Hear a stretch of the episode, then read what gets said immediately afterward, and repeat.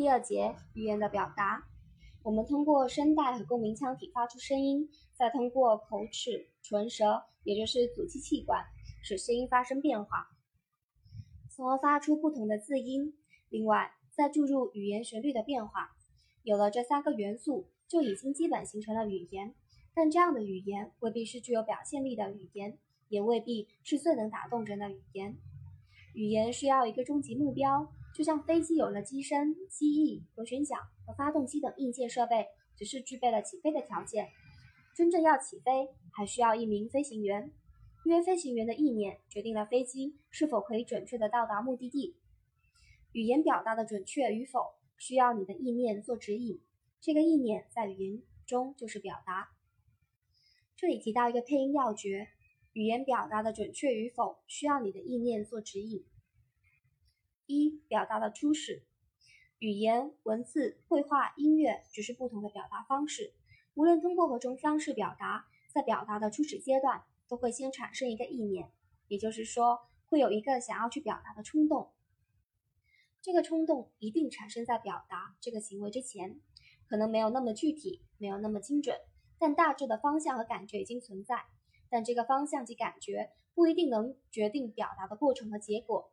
就像我们与人交流一样，一定会先有一个想法，然后你会很快的组织一些词语，通过语言的表达方式表达出来。如果没有达到你的最初目的，你就会继续组织语言进行说明，并调整措辞，尽量把整个最初的那个想法表达清楚。而这个意念始终会成为你组织语言的坐标，帮助你最终达到或接近表达的初始目的。作家在付诸文字之前，也一定会有一个表达的初始意念。比如，我要去讲一个什么样的故事，通过这个故事，我想表达什么的。作家甚至会在感知这个故事的意味之后才开始动笔。画家在创作一幅画的时候，也一定会先构思好一个主题，比如这幅画在印象当中的样子，包括色调、构图以及大概的意境等。甚至还会对自己的审美进行一些超微性的挑战。在有了冲动的，在有了创作的冲动后，他才会拿起画笔，付诸图形和颜色。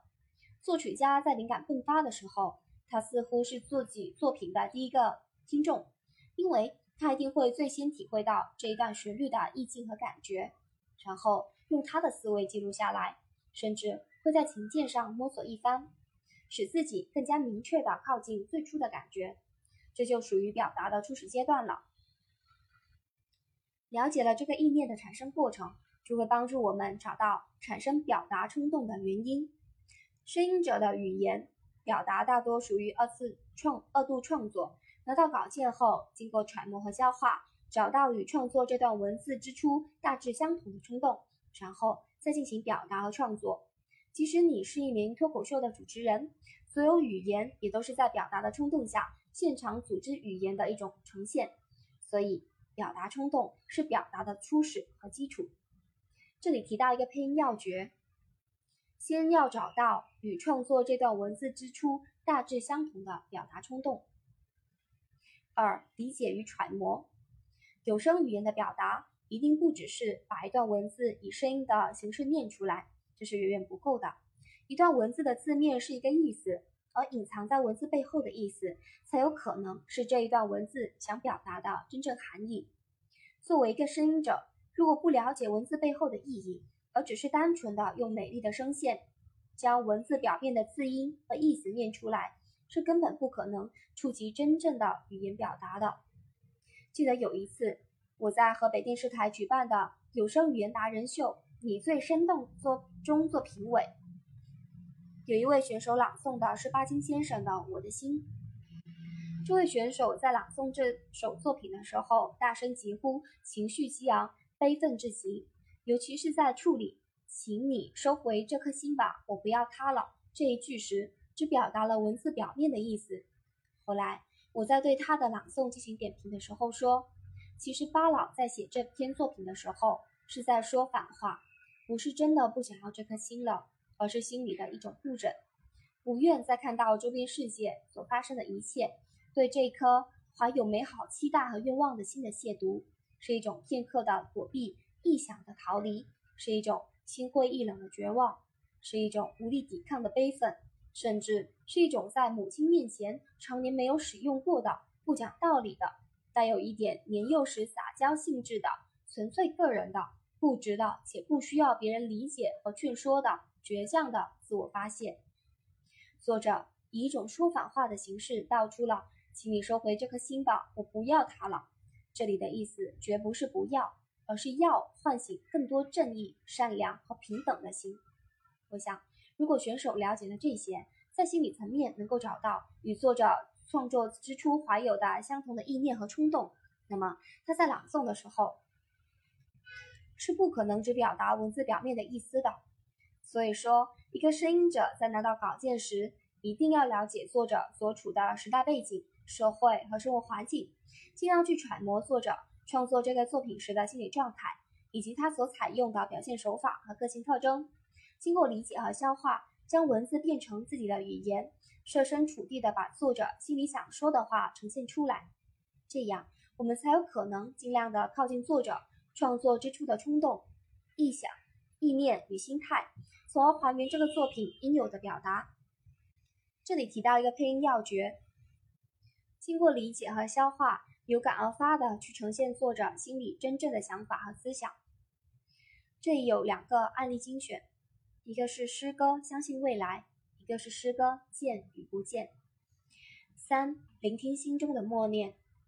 在了解了作者及创作的背景，对文字有了充分理解后，先不要急着将它付诸声音，而是要怀着一颗作者的心，反复在心中默念，去产生一个在心理层面的听觉印象。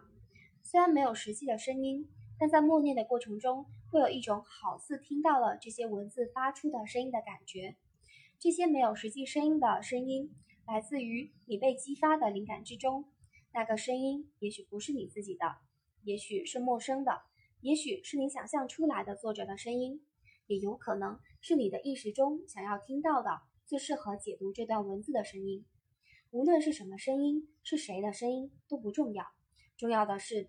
你一定要对这个声音产生记忆和印象，因为它有可能会成为你以自己的声音诠释这篇作品的内在依据和声音律动的乐谱。我不否认，有些人不需要默念这个过程，也一样可以把一段文字呈现得很好。也有些人即使默念了，也听不到心里那个声音。没关系，条条大路通罗马。我只是想阐述我自己的创作心得及方法。并不代表所有人都必须像我这样去做。我只想说明，创作是需要经过灵魂的。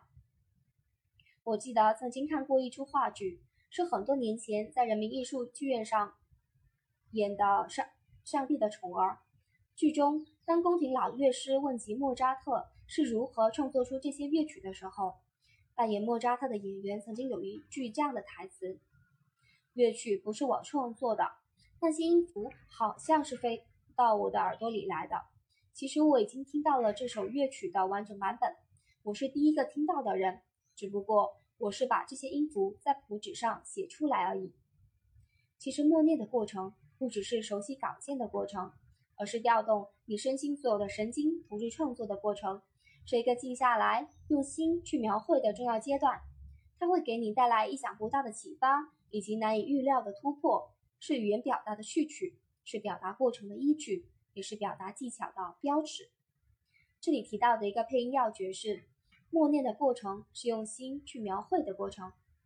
这里提到了两个案例精选，一个是散文《散步》，一个是散文《周星驰的第一场戏》。四、表达技巧的核心。谈到表达的技巧，我认为应该分外部和心理两个层面。外部指技巧方面，因人而异，不同的人会用不同的技巧诠释作品。由于理解不同、水平不同、品味不同、审美不同，便会仁者见仁，智者见智，见智千差万别，各具特色，很难用几句话去笼统的总结和归纳。但在心理层面，我认为语言表达的核心技巧却是相同的，那就是真诚。真诚的前提是动心。一个不动心的声音是很难很难打听听者的，打动听者的。我一直给学生们举一个例子。有一次，我在电视中看到一个有关打击拐卖儿童的节目，其中一位失去了儿子的母亲向作者诉说着失去孩子的经历，谈到伤心处，他哽咽着，强力掩抑制住自己的泪水，几乎含糊不清的时断时续的讲述着他一年到来到处寻找儿子的痛楚。我被他的语言打动了，他的语言中没有任何的技巧以及声音上的修饰，而且说的还不是普通话，而是晦涩难懂的地方方言。我是借助字幕才全部听懂的。我之所以会被这样一段语言打动，是因为深思藏在语言背后的那股力量，最终可以归结为一个“真”字。如果以上这段语言的叙述者没有动心，只是把字幕上的那些所谓感人的字和词语，用很漂亮的声音、很规范的语音以及五花八门的技巧读出来的话，我一定不会被感动，因为它失去了语言内在的最大支撑力。真诚，有人会问：我很真诚，也很动心，甚至达到了自我感动的地步，为什么我的语言仍旧不能打动别人呢？我认为原因有二：第一，对真诚的感知不同，这有点像泪点或笑点的高低不同一样。有些事情我们并不觉得可笑，可是有些人就会笑得前仰后合，肚子发痛，甚至笑到喘不过气来。也有一些事情。大家都觉得非常好笑，但有的人却觉得不好笑，不但一脸严肃，毫无笑意，还会奇怪别人为什么觉得那么好笑。这证明，同样一件事物，不同的人会对它有不同的感知，同样对真诚的感知也有所不同。有的人觉得自己已经很真诚了，但是大多数人还是觉得虚假，好像在演戏。也有的人可以把假的说得跟真事儿似的，而且。还会让很多人都觉得他是真诚的。我们可以把它解释成一种能力，或者是一种技巧，有的来自于先天，有的来自于后天。也许一个高超的骗子正是具备了这样的能力和技巧，才能攻破那些对真诚感知度较低的人而顺利行骗。难道真诚是一种欺骗吗？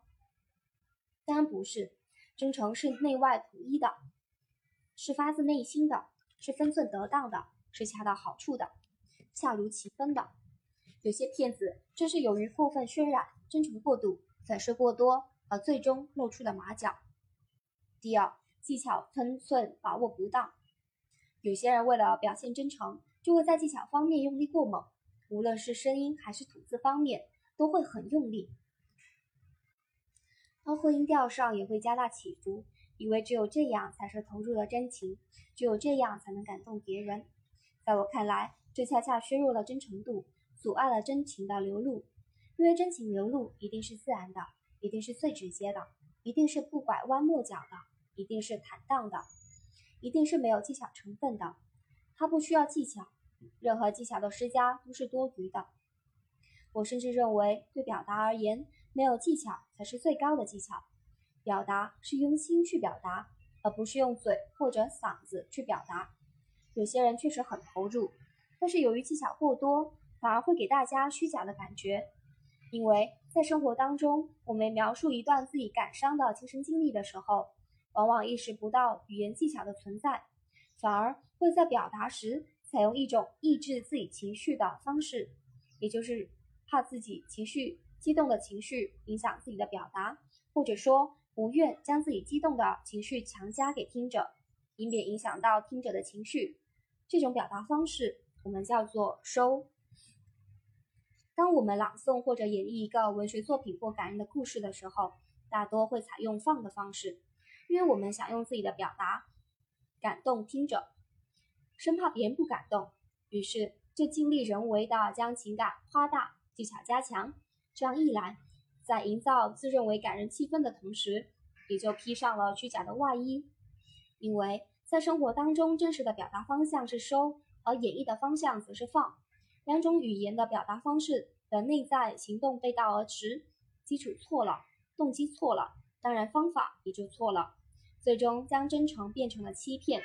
这样怎么能将文字间真实的情感传达给听者呢？对真诚度的把握，就像演戏一样，有先天的成分，有后天的训练。所以，真诚表达技巧的方向一定是收，而不是放。利用技巧的分寸一定要得当适度，千万不要以技巧代替真诚，或是用技巧演绎真诚。这里提到的配音要诀是：语言表达技巧分为外部技巧和心理技巧。语言表达的心理技巧是真诚，阻碍真诚的因素是对真诚的不同感知和表达技巧的方向及分寸的不当。这里提到了两个案例精选，一个是诗歌《姥姥我想你了》，一个是片段《寂静的山谷》。作者在这里留下了三道思考语言考题，分别是：一、为什么要找到作者创作时的表达冲动？二、请思考语言表达之前默念的作用。三、真诚的表达是什么？好的，这节内容就到这里，谢谢大家。